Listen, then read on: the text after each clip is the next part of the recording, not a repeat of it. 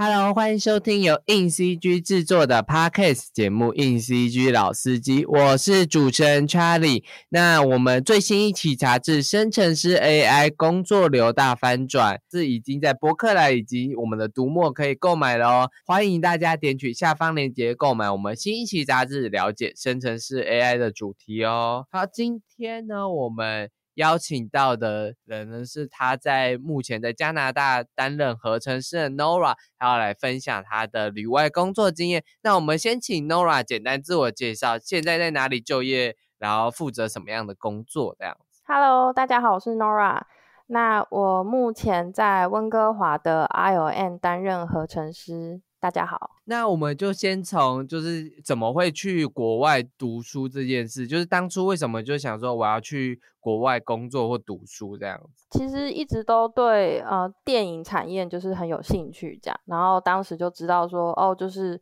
加拿大这边有学校有提供就是呃合成师的这个教学，然后的课程。所以那个时候就有到温哥华这边的 VFS，然后读了一年。那一年之后，然后就之后有回到台湾，然后抽了打工度假签之后，再正式投履历过来加拿大，然后申请工作这样子。那你刚刚说你有来加拿大读，就是目标就是读合成吗？还是你就是读 VFS，然后在加拿大找到你想要做合成这件事？出发之前，我就因为他的他的那个课程叫 Visual Effect，然后 and Animation 这样，所以他其实他教给你很多技技能，但是你可以选说最后你想要走哪一条。那我在出发之前，我就已经知道自己要做的就是合成师，所以我一进这个学。课程的时候，我就是一路往合成师的课程走这样子，然后最后毕业之后就是找相关的工作这样。那为什么一开始就决定就是我要当合成师，没有在其他 地方挣扎犹豫过这样子？因为我大学的时候，我们我就已经读多媒体设计，然后多媒体设计那时候是很新的系，它就是教你。做动画跟做游戏这样，那时候我是动画系，那那时候我就知道说，我其实对纯的做三 D 动画这件事没有到那么的有兴趣，然后可是我又对电影很有兴趣，然后所以我其实自己有私下去查说，那做电影啊，做这些呃视觉的这些东西的那个职位是什么？那那个那个那个角色的工作内容是什么？然后就查询了一番之后，就知道哦，原来有合成师这样子的工作。然后这些课程里面也有教，然后所以我才会这么专一的就往这个地方走。这样对电影有兴趣，为什么不干脆写个编剧或当个电影 导演之类的呢？就是好，因为因为我自己也对电影电影有很大的热忱，这样子，所以这是我自己大学的时候也曾经想说，哎，写个编剧之类的。一想到就是对电影有热忱，大家应该想到的是那些写故事啊，呃，做。领头的那些工作这样。嗯，因为其实我小时候是我是画画的，就是我是学美术的，然后所以我很喜欢有画面的东西，我不喜欢文，就是我不喜欢只是写文字这种东西，然后对那个就比较没有那么的有兴趣，所以我对画图啊，对影像啊，对就是产生一个美丽的图像的这件事情是非常非常喜欢的。所以才会往这个方向走，这样。那你刚刚有说到你先在加拿大读一年的书嘛，然后就回来台湾，但你后来好像有发现你读的这个大学其实是没有工作签这件事情，可以聊聊一下当初发现这件事情的故事吗？对，因为那个时候其实学校是没有。没有特地讲说他们其实毕业之后是没有工作签证，因为我们的认知是你读完学校应该有一个东西叫做毕业工签，然后你就可以顺利找工作。但是因为当时他们就没有提供这件事情，也没有特别说明，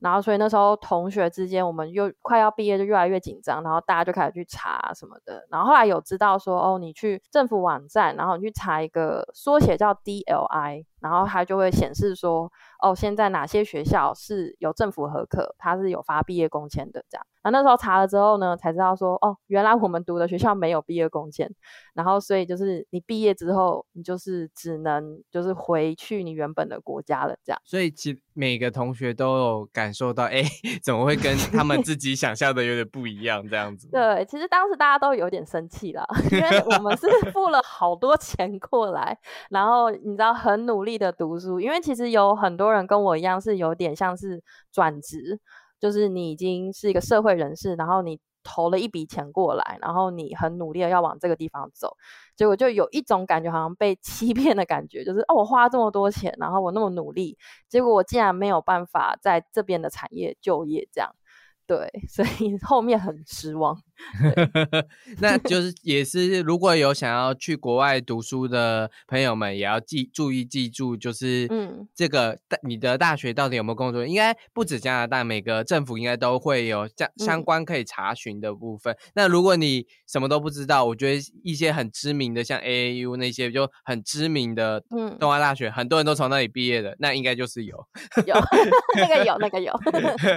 对。你后来是用打工签，就是那种交打工签去办的签证，那是一个大概为期多久的签证？它难，它手续会很难吗？它是呃为期一年，然后它其实是抽签制，就是你申请之后你要入一个池子，然后政府就会从那个池子里面每一年大概抽一千人左右。然后这一千个人才可以拿到那个打工度假钱，这样。然后他是三十五岁以前都可以去申请，那就是你申请，如果你拿到了，那你这一生你就只能使用那一次，这样，就是你不能够重复申请，你后面要再申请就没有机会了。加拿大每个国家分开申请，还是是国家也是用抽的这样？哦，不是，那个是看你想要去什么国家。譬如说你是想要来加拿大的，那加拿大他们自己对打工度假签就有个规定，哦，只能为期一年，然后到三十五岁这样。那如果你是去那时候最夯的也有是澳洲，那澳洲就比较不一样，它是到三十岁的样子，然后它是有两年，就是你可以去，然后你抽中一年之后，你可以再延续签，然后再延第二年这样子。就是他每一个国家对打工度假签的规定是不一样，然后你就是个别去申请这样。所以你就是靠打工度假签到了加拿大的多伦多吗？还是到哪里去？嗯，第一间是去多伦多，然后是一间非常小的工作室这样。对，那个是第一个工作。所以就是在打工度假签的时候就立志说，我就在这里找工作的。这样子对，没错，就是一一抽中之后，我就立刻一直疯狂投履历，这样子。那后来就是怎么从打工签变成哎正式的，就是他们政府核发的工作签？嗯，然后因为因为你申请的好像是 C 十，好像是一个很特别的工作签，这样子。对，因为其实大部分我听到的身边的人都是公司去替他们申请 LNIA，然后的公司替你申请的一个工作签证。那那个时候我的公司也是要替我申请 LNI 这个签证，这样。但是因为他申请的过程中刚好跨了一个年，然后他就跨了一个年之后，政府的政策就突然一个大改动，所以他原本提交的申请全部要打掉重来。那因为你打掉重来之后再重新申请，就要花好几个月的时间。然后，因为我那个时候我的签证已经到期了，我已经不能够留在那边工作了。然后，所以那时候有去询问律师，然后律师就说：“哦，有一个签证叫做 C 十，那那个 C 十就蛮特别，它是有点像是超级工签的感觉。它就是他必须要雇主去证明说你现在的这个员工是一个人才，然后就是是一个对公司、对社会、对人、对文化有。”有一个很大的帮助，或是一个很厉害的人，你要去证明这件事。对对对，真的 就是很夸张的叙述。然后你如果申请合可之后，两周就这个签证就会下来，这样。然后那时候看到这些要求，看到这些规定，我想说，怎么可能？我还是 收行李回台湾好了。你很像那种要贴什么杰出青年的，对对对，我想说，怎么可能会成功？对，然后我有记得，我看到我的老板拿了一叠厚厚的文件拿去交给律师，这样。所以就是他们写了非常多的，可能就是呃我的好话吧。就是 我也不知道他们写了什么。Nora 的杰出事迹。对对对，我想说哇，你比我父母还了解我的感觉，但是怎么拿那么厚一叠这样？对，但我没有去细看他们写了什么，但是应该就是要去证明说我是一个多么重要的人。对，后来就两个礼拜之后，就这个签证真的下来了。然后我记得那个时候，那个律师 email 给我们的时候。我还没看到那个 email，然后是我的老板从办公室冲出来，然后说：“Nora，我们拿到了。”我想说：“你怎么比我还开心？” 对像拿到什么大案子，Nora。对啊，就真的蛮感谢他们，就是第一份工作，然后他们很照顾我，这样对。那这个 C 十的签证可以待多久？这样的这个接触接触 七年，好，呃，我记得也是一年，对对对，应该也是一年，对。哦，很很特别的机缘，就之后陆续就会，就是找工作的时候就一直都会有。签证下去这样，目前这样。嗯，不是，他是因为如果是雇主帮你申请的签证，你就是跟这个公司绑在一起的，所以你你他替你申请的这一年都是要替他工作。那因为在加拿大是，如果你在这边有正式工作了一年以上，你就有资格去申请永久居民。哦，对，那你能够申请永久居民，你就不需要签证了，你就是你就是这边的居民了，这样。那所以大家其实来这边工作一段时间的目标都是要拿到那个永久居民这样。哦，理解。所以我也因为拿到那个，我就立刻去申请。呃，这个其实叫做 PR，然后所以我就去申请 PR，然后过几个月后我就拿到了。所以就其实我后面就自由了，我不需要一定要拿签证这样。好，那就聊到聊完了签证问题，就我相信其实很多观众其实对签证都有一点呃没有很熟悉的概念，希望。就 Nora 这个经验可以帮助你了解，但它只限在加拿大啦，因为就 Nora 对各国的签证的东西都不太一样，大大家都知道这样。好，那我想要问一下，就是因为你在合成师嘛，可以聊跟稍微跟听众聊一下，合成师大概都在做什么吗？就其实我们是整个电影 pipeline 的最后一个环节。然后其实我们需要处理很多实拍镜头的部分，就譬如说今天如果有拍蓝幕啊、拍绿幕啊，我们就要想就要去把那些东西去掉。然后或者是场景里面有什么不合理的东西，或是有摄影机、有麦克风，然后或者是角色或是演员他身上有刺青、有粉刺或什么之类，我们都要想办法把它用好，或是去掉一些不应该存在的东西。这样，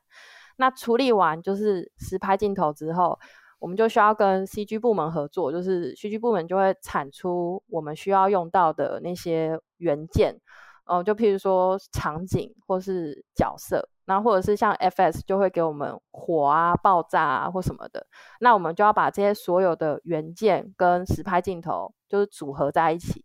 然后就是要让这整个镜头是完美的，然后是非常真实的。就是观众看的时候就会不知道说，哎，到底哪边是 CG，哪边是实拍这样子。合成师最重要的技技能，除了软体以外，你觉得是什么？我觉得观察力，耶，因为我们很需，我们非常计较整个画面的每一个像素，就是很计较。这个演员他本身在实拍镜头里面的头发有几根？那今天他最后出来的给观众看到，就要那几根都还要在的那种概念。所以你要很会观察你整个画面的细节。那除了观察画面细节之外，你也要很努力去观察真实生活中会看到的东西。嗯，所以那些东西都要应用在你处理镜头的时候，就是你必须要做出来的效果。这样。那我其实也有听说，就是很多人会选择的不是只是单一的合成师，而是灯光加合成师这样。那就是这样的方向跟单纯合成师这件事有什么不同吗？呃，如果是选灯光合成的话，其实主要着重的都是在灯光的部分，合成比较像是一个他们最后把它画面再美化，然后再。就是在做一些优化的后置的效果跟状态，然后最后产出这样。所以就是其实像这样子的职缺，通常会出现在纯的动画工作室或者是游戏公司，他们就会需要这样子的 icon。然后去做这些事情，这样。那所以电影电影特效会比较需要单纯的合成师跟灯光师是分开来的。对，因为因为做电影这边，我们需要处理实拍镜头。那处理实拍镜头所用到的技术跟技巧，跟只单纯处理 CG 是完全差很多的。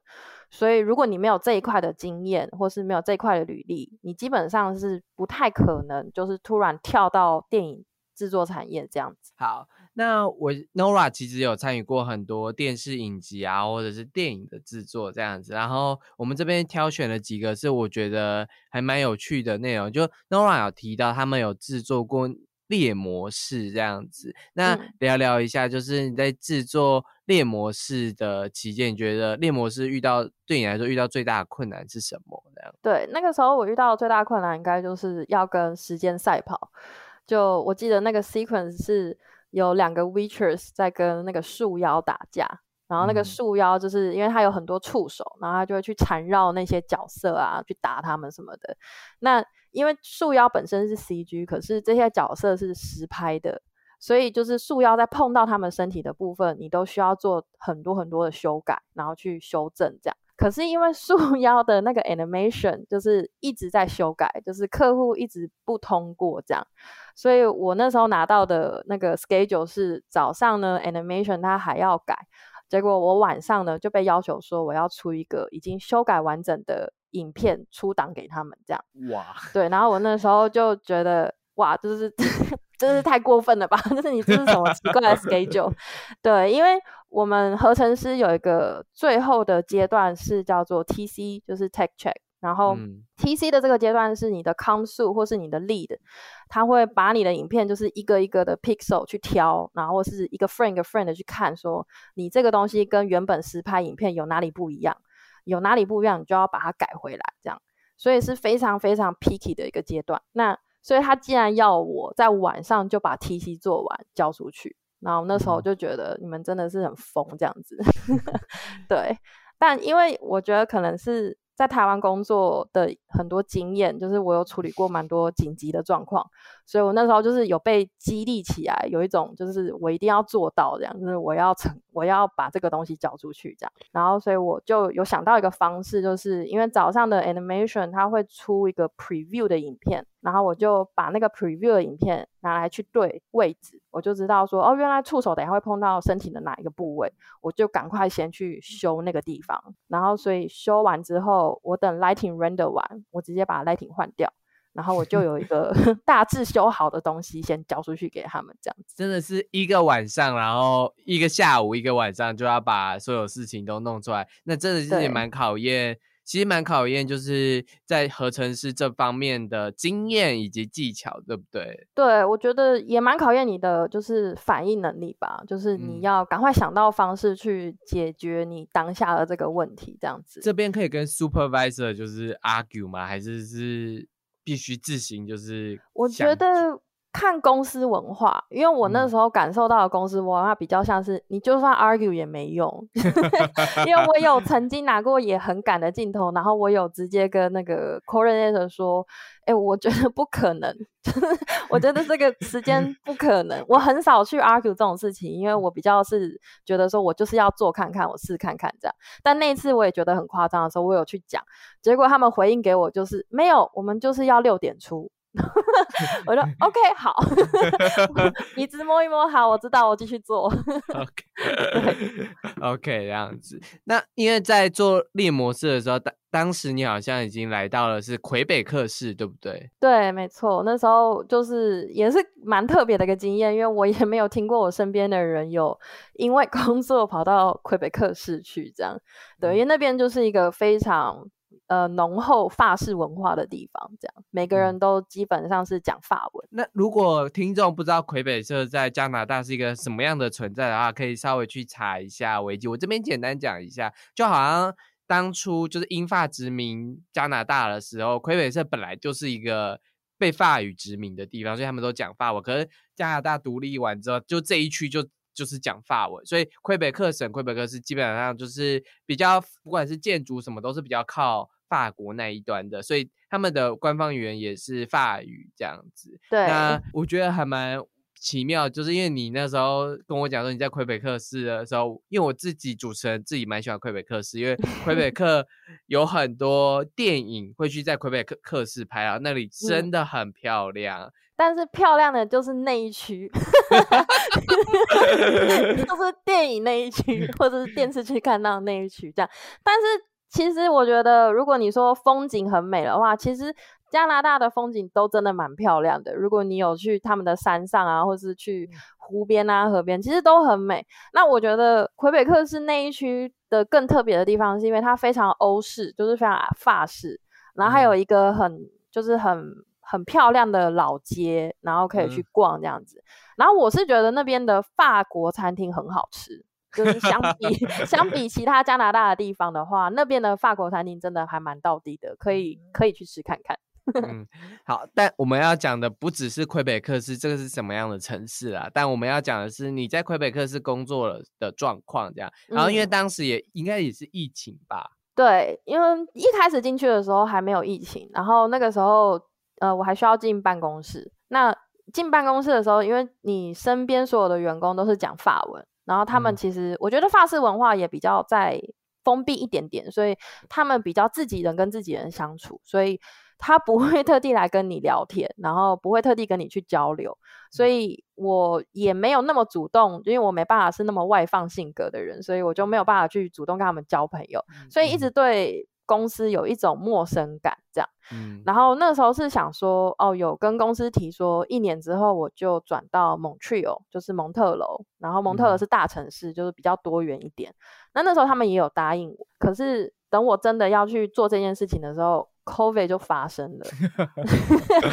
COVID 发生的时候，大家全部 work from home，然后没有办法去提出你要转掉这件事情，因为没有意义，因为大家都已经 work from home 了。对，所以我就。一个人在家，然后工作这样子，然后没有没有办法跟任何人就是聊天啊或什么的。你当初说，因为在魁北克市的时候，你有萌生就是想 想要逃离这一切的心态这样子。那 那个心态就是因为独自在家，关了大概多久啊？两年哦，就是哇，应该是不能说完整的两年，但是我说那种就是被疏离的感觉，就是你一开始先融入不了这个环境，然后加上 COVID 发生之后，你又必须一个人在家里面对生活跟工作，然后就是无路可去的感觉。你就算出去到，而且那个时候其实有一阵子是很严重的排华，然后我有听到有华人走在路上被砍的那种，所以我 对，所以我那时候。我好害怕出门，就是你会对出门这件事有很大的恐惧感，你甚至出门要去买菜这件事情，你都会害怕。然后，因为其实加拿大不管哪一个市，其实你都会看到很多的流浪汉，流浪汉不会攻击你，可是你就是会怕，就是你就是会看到他们，你就会有点惧怕，尤其你一直听到说有华人被攻击。有排华这样子，然后我那时候我整个人就是很亚洲啊，就是，然后我在这么多白人的城市里面，一个亚洲人走在那边，他们就会觉得说你来干嘛这样子，对，就会一直被盯着看，所以我就对出门这件事有很大的恐惧，然后所以我就又很想要待在家，然后就变成你就很封闭这样，你就是人生就是只有你。然后每天就只有你自己这样。那你那时候有做什么让自己可以就是 不要这么的 down 吗？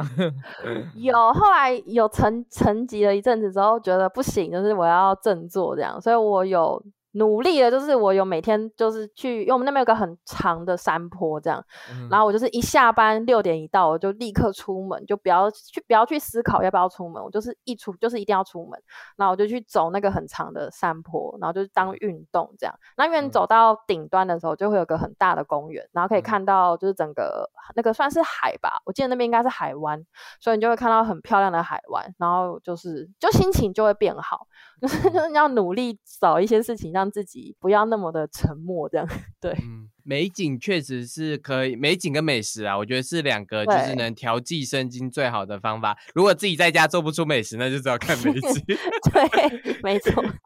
OK，然后那你后来是怎么转调到蒙特楼？因为我看你履历上，你还是最后还是去了蒙特楼的。对我后来因为那个 COVID，后来就开始慢慢的比较消退了，然后开始电影也开始拍片了，然后所以其他公司也有职缺开出来了。然后那时候我就觉得我不太想要在这间公司，因为我觉得这间公司没有那么的重视我这样。然后所以我 所以我就觉得我要跳了，就是我要去别的公司发展。所以那时候我就我就投了 Montreal 的公司，然后我就顺利的到达那间公司，然后我也搬家到那个城市去这样。那因为你进到的剧组这边是讲《怪兽与邓布利多的秘密》嘛，就是怪兽系列的第三部的电影这样子。那你觉得？合作的团队跟前前一家公司有什么不一样？我觉得那那次的经验最不一样的就是有非常多的女生，就是女同事。然后我记得我刚进去的时候人数还很少的时候，没有注意到这一点，但我有注意到说我的康数是个女生。然后我那时候是觉得哇，好特别哦！第一次看到康素是女生这样子。嗯。然后后来就渐渐的人越来越多之后，我就有一次在 meeting room 发现，哎，我们有五十个同事里面，竟然有三到四十个是女生。嗯。那我就觉得蛮惊艳的，这样，因为我的工作。就是历程以来，一定都是男生，然后一定基本上都是男生，女生很少超过五个的，对，所以那一次我就觉得哇，还蛮开心的，然后就可以跟这么多女生同事一起工作，而且很多都是已经到 lead 或是 senior 的，对，就非常的激励我。这这算是一种激励吗？就是意思是，就是女性在这个圈子，在这个职来，其实还是可以，对，就是有一定的位置这样。对，就是你是有机会的，就是你不是永远都是呃，好像比较弱势的那个那个族群或是那个角色这样。就是其实有很多很厉害的女生是她们有走到这个位置。那我觉得对其他也是相同性别的人来说，就会觉得说哦，原来这条路还是可以走到的啦。嗯，可能每一个人的辛苦程度不一样，但是他是有他是可以的。那在《怪兽与邓布利多的秘密》这个。工作上觉得有挑战性的地方吗？挑战性吗？我觉得，我觉得它跟之前比起来的话，它的镜头的复杂度更多，然后它会有很多就是 CG 的场景，然后需要去合成，那就比较多 Full CG 的东西，你要去做，就是去做到真实的效果，然后还有很多那个特效的部分，对，因为魔法的这些东西需要。呃，有特效，然后特效要去做到漂亮，然后做到真实感，我觉得也是还蛮有挑战性的。这样，然后那时候就还蛮多这一类的东西就是出现，然后我就觉得蛮开心的，因为跟我之前的作品又又又又不同的层次了。这样，然后那个时候刚进去的时候，因为也是蛮，就是因为经历前面的所有事件是有点沮丧的状态，所以到这个公司的时候就很希望可以证明自己。就是的能力，或是希望可以就是被看见这样。然后我不知道是不是因为康素是女生，但是她那个时候有特别的，就是看我做出来的东西之后，有特别的私讯我说：“呃，我觉得你做的蛮好的，比我想象中好。就是那我会再给你一些更难的镜头让你挑战。”这样，那我就觉得非常的就是受到肯定。很开心，这样。我我这边打个岔，有没有就是你的朋友都说你是一个事业心很强，或者是就是那种不服输个性很强的人这样子？我听到的，可能外人看我是事业心很强吧。对，好像有这样子的，也有我有听过说有人说我是很有野心的人。嗯，可是我不是觉得我有野心，我只是我只是觉得我喜欢这份工作，然后我也很喜欢受到别人肯定。就是这个对我来说是一个很大的，怎么讲？很大，就像是给你加油的感觉，那种感觉吧。我很喜欢被加油，很大的 荣耀或者很大的鼓舞，这样子。就不管是谁，只要肯定我工作上的表现，我就会觉得非常开心。这样，我觉得这在工作上，在职场上很好，就代表这个算是命定的工作。因为有些人就算被在工作上被鼓舞了，他也不会觉得就是。很棒，很很好，棒棒，你懂我这种意思吗？就是，我是我是只要有人，不管是谁，不要说是，如果不是我的 soup，甚至只是 coordinator 跟我讲说，他觉得他很喜欢跟我合作，他连这样讲话，我都会那天心情很好，就会觉得，哎，我我跟就是我喜欢，就是大家认可我的表现，或是觉得说，哎，我跟我合作是舒服的，跟我跟我合作是开心的，这样。对我都会觉得这是一个鼓舞。我我自己我自己，因为我自己也算是蛮喜欢我的工作。我觉得我最大的鼓舞是我看到一部我觉得很优秀的动画片，或是很优秀的跟一个很优秀的职人采访完之后，我自己那一整天也会心情特别的好，就是非常没有原因就觉得哦，今天很开心。尤其是我我觉得，尤其是我看到很在地出了一个很好的嗯东西的时候，就是因为台湾其实动画一直都是比较弱的，所以我只要看到，我觉得。哇，就是那一天就会觉得哇，这就是一个很有潜力的东西，为什么应该被更多人看到？我有曾经很有希望的感觉。对我有曾经看过两三部动画短片，就产生了就是这种，这就是台湾要的东西。如果拍成长片的话，台湾一定会就是被世界看到的东西这样。然后，然后，然后我后来就跟那些导演谈这样，结果那些导演嗯就是有些导演是没有机会拍长片，就是因为长片的资源比较多；有些导演是他目前没有这个想法要做长片。嗯我就会觉得啊 很可惜。Are you sure？对啊，那我觉得蛮可惜的。嗯，没有，我觉得就是尊重啦。但我回来讲，就是我觉得每个人在职涯上的备受肯嗯定或者备受喜欢的点不一样。就是我觉得也要跟听众讲，不一定要去追求，就是旁人所谓的高的职位什么的，但你也可以去追求啦。但你要嗯证明，就是你到底在这个职涯有没有喜欢，有没有被欢迎，这样、就嗯是就是这这才是。工作我觉得才是最重要嗯的地方。好，扯远了，我们 不会，我觉得像其实做这个做这个视觉特效这些东西，其实你真的会被雕到，有时候会一种心力交瘁。尤尤其我觉得合成最后一个阶段的时候，就是要力求完美啊，然后要就是有点强迫症的状态。然后都是到那种心力交瘁之后，终于这个专案结束，你就是巴不得它赶快结束，你赶快走这样。然后最后结束之后，你突然看到电影院在播《怪兽邓布利多》的时候，你就觉得哇，我真的有参与诶，就是那种成就感会瞬间消除掉你那个时候的不愉快，这样子。嗯那我就觉得好啦，这是我要的啦，对，这这工作是对的。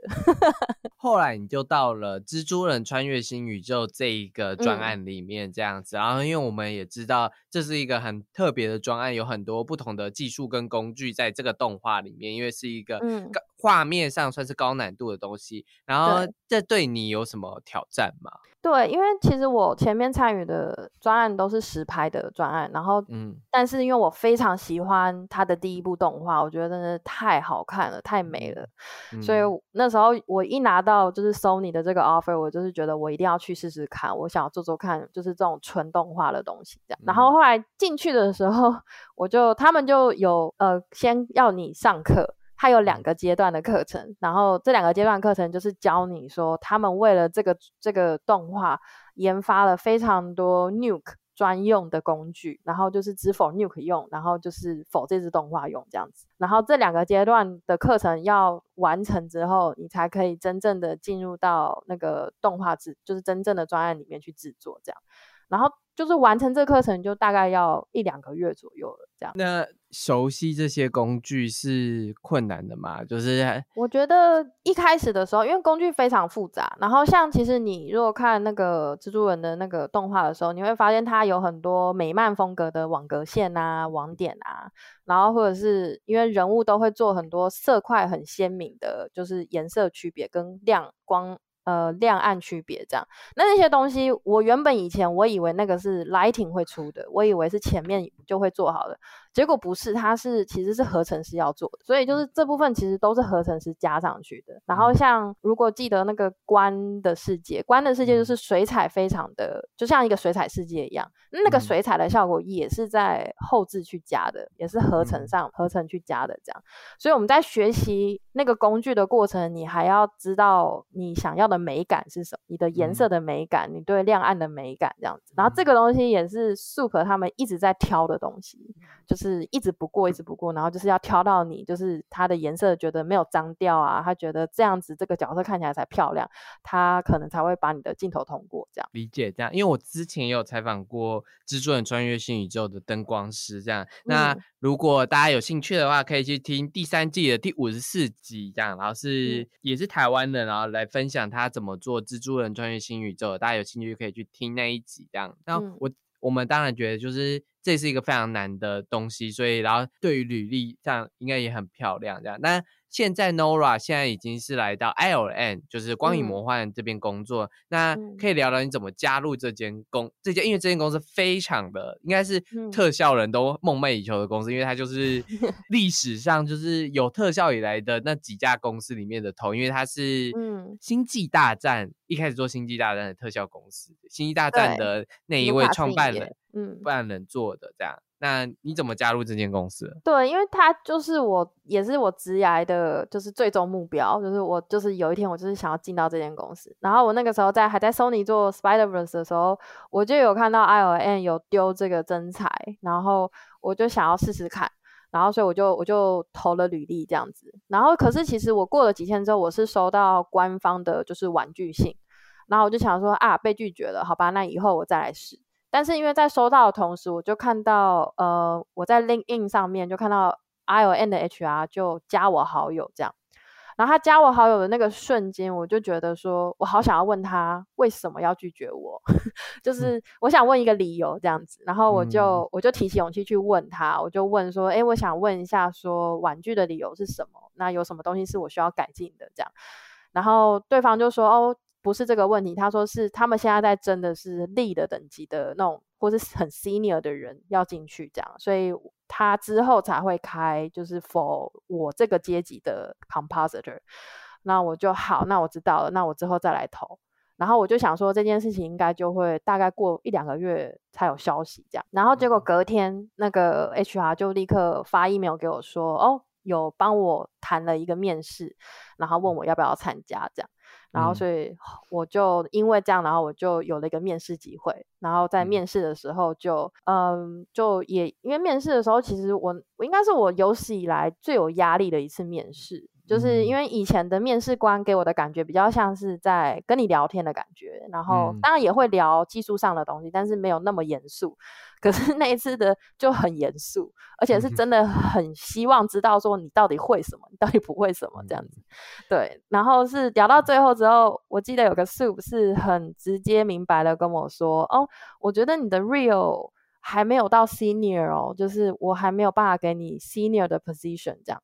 然后我就说：“哦，我了解，但是我需要你给我机会，就是证明我的能力。”就是如果你不给我机会的话，我也没有办法证明说我其实是可以到那个那个位置的。这样，对。那我不知道说是哪一个环节让他们最后有录取我，但最后我有拿到这个工作。这样，从这个面试的故事都可以听到，就是我们 Nora 其实很积极的在，就是对于这一个工作机会很积极的一个心态。当然，我们也到也是真的不知道为什么 你们的。你们会你会背上这个 offer，但我觉得可以从这边来看，就是国外工作其实真的竞争很激烈。你不只是要跟当地的人竞争，你其实是要跟印度人、日本人、韩国人，全球全球竞争这样子。特别是现在这个时间，就是一个全球都可以来工作的时间，所以其实积极的 push 自己，积极的。展示自己的才华是很蛮重要的一件事，对不对？对，我觉得，因为像我以前在台湾工作过，然后所以我也前几年都是用台湾的工作思维，然后在这边工作，然后就是我觉得台湾工作思维就比较像是任劳任怨哦。今 天今天就是你给我多少工作，我就要赶快把它做好，我要做完，然后我不会抱怨，然后我一定会呃 on time，然后就是做到最最好给你这样，但是。这边的风气就比较像是，你不只是做事情而已，你也要懂得，就是去告诉他们说你想要什么，或是你需要什么这样。所以就是你要努力的去争取想要的机会啊，你要告诉他们的需求是什么，对啊。像其实他们这边，我觉得有个很棒的一个文化是。呃，公司其实会有很多专案同时在跑，同时在进行。可是公司会问你说：“哎，你这支专案快结束了，那现在我手上有这些专案。”你有哪一支你比较有兴趣？你想要加入哪一支？我去帮你问。嗯，就是其实他们是希望你对你的工作是有热情的，嗯，而不是去强迫你去做一个你不喜欢的东西。这样理解啊？我相信所有工作的公司的头一定都是希望员工带有热情的帮他做事 的。对，没错。对，所以但我觉得还是看每个人自己到底对于这份工作的心态是什么。就像我们刚刚前面所讲的这样子。嗯，好，那接下来要聊到的是因为。最近啊，大家应该都知道，就各家动画特效公司都在裁员啦。然后可能是某一些状况的发生，有可能是因为电视剧都被砍了这样子。因为很多今年发生了很多事情，例如迪士尼很多串流平台开始说，哎，前端的可能钱不够了，他们需要就是砍掉一些电视剧，这会就会影响到后期这边公司接案的东西。当然，还有另外一个事件是罢工这个事件，编剧跟演员。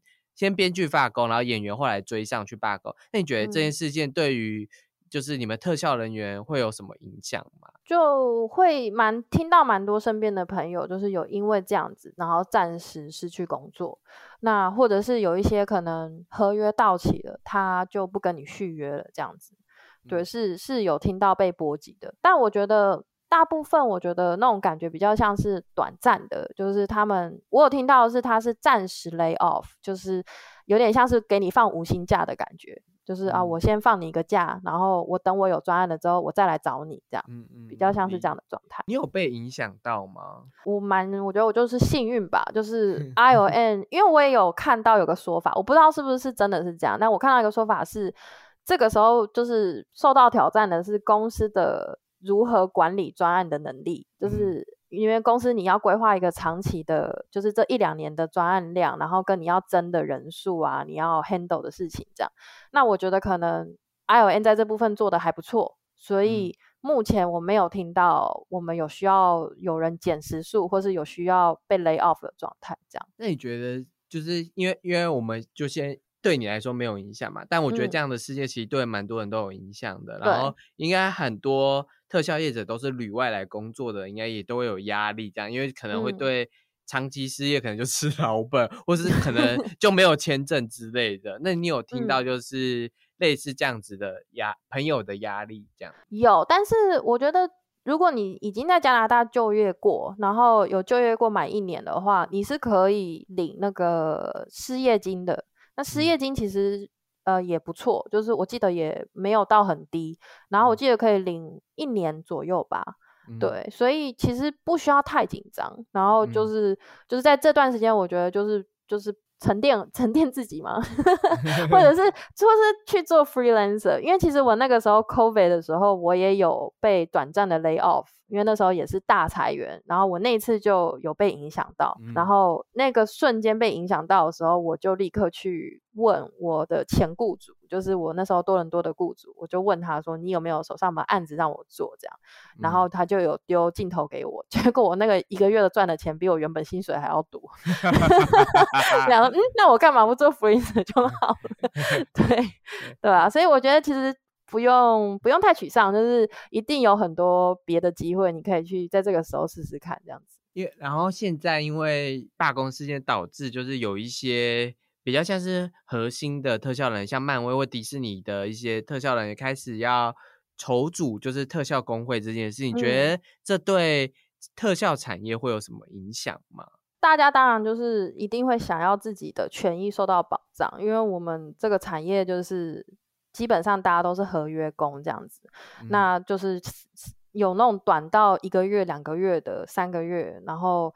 或者是一年的。那我觉得一直都是有一种不安全的感觉。然后还有像是这个产业很长，就是移来移去，就是以前是在温哥华，结果跑到蒙特楼，然后所以大家就要因为产业移来移去，我们就必须要搬家，或甚至要搬到别的国家。所以就是这是很辛苦的。嗯，你要不停的变动这样子，所以我觉得如果未来真的有机会有工会这件事情，就是我觉得当然是最好啊，就是你有一个权益的保障这样。但我目前看起来，现在所谓的那些工会都是只否某一间公司的员工，然后就是很少数的那些人这样子，所以我觉得对我们来讲还没有到多大的变化。对，要要有变化，应该是要好几年的时间。嗯嗯，理解这样，因为像编剧跟演员工会历程发展比较久，嗯，他们从电影开始有这件事，他们就开始慢慢的有工会，才慢慢的现况这么多人加入，这样。特效才三十年这样子，然后现在才有要类似做工会的声响，所以其实这还有一段路要走，这样，然后又有一些公司没有。加入到刚刚所谓的那些中心的工会的仪式，这样，那你是怎么看？就是为什么会有人还在观望这件事情？我觉得应该不是观望，哎，应该是这个风气就是还没有办法真正的形成。然后我也有有问过，因为其实我我没有太了解说怎么组工会这件事情，到底怎么形成工会这件事情。那我听到有一些可能一点是说，现在要成组。呃，筹组工会是很难的，因为现在他只要一有消息，公司就会压迫这件事情，就会不希望你组起来，所以公司或是公司跟公司之间就会有可能把这部分的人可能就不录用了，或者是你知道之后你可能工作机会就会变少的，这是我听说的啦。那我觉得就现在这个年代，好像你要真的组成工会是非常困难。因为有很多的压迫，这样理解这样子。好，其实也不用担心啊，因为编剧工会已经罢工结束了，演员工会说不定快要结束了，我们还在观望消息这样。但演员工会一结束，其实各个。专案就会开始火起来，就宣教啊，开始可可以开始拍片了，这样子。嗯嗯。那演员火起来，拍片火起来，后置也会跟着，就是有跟着专案来啦。我觉得也是因为前一年专案真的太多了，就是电视剧跟电影专案真的太多多了，导致就是大家一下子就会觉得，哎，怎么下就掉那么多这样？因为前阵子真的是，我知道 Nora 应该也感觉到前阵子应该是特效业最辛苦的时候吧。前就是那时候 COVID 结束之后。有一个像爆炸成长的时候，然后那个时候就是你可以，你可以谈非常高的薪水，然后基本上很多公司你以前梦寐以求的公司进不去的公司，你都可以在那个时候达成这样子，就是就是那个时候真的还蛮棒的。然后我也有非常听到非常多的台湾朋友，就是因为那个时段，然后有超多人就过来了，因为就发了很大量的工钱，然后有很多机会这样。对，所以我觉得其实。这一波像荡下来，可是其实等到就是演员那边谈完之后，一定会有又有一波爆炸期。那那一波又是一个很多机会的时候，就是你要谈薪水，你要换公司，那个都是一个很好的时间。好，那就是最后。因为这个机会快要来了，那我相信很多人想 要从事来台来国外从事特效工作，那你会给什么样的建议呢？嗯，我觉得，我觉得就是就像我刚刚说，就是我觉得不要把慢慢来啦，因为我一开始也没办法，就是不要把你在台湾工作的那些心态跟习惯，然后放到这里的工作职场，就是我觉得你就是要努力的主动出击，然后去。主动的跟他们谈一些事情，然后证明自己，或者是努力的去说你想要的是什么，不要太害怕这件事情，因为他们觉得这是很正常的，就是你会有想要的事情是很正常的，你也应该要去呃想要这些你你想要的东西，这样理解这样子。那非常感谢 Nora，就是跟我们分享就是他的旅外工作经验呐。那如果喜欢这集的内容的话，可以到 In CG 的。下面有一个连接，然后你可以在那个连接去分享你对于这集的观察，对于这集的心得。那也可以到硬 C G I G 跟 F B 私讯小编聊聊你对这集的看法。那如果你对生成式 A I 有兴趣的话，也欢迎购买这一期新的杂志《生成式 A I 工作流大翻转》呐。好，那这里就是硬 C G 制作的 Podcast 节目《硬 C G 老司机》，我们就下次见喽，拜拜。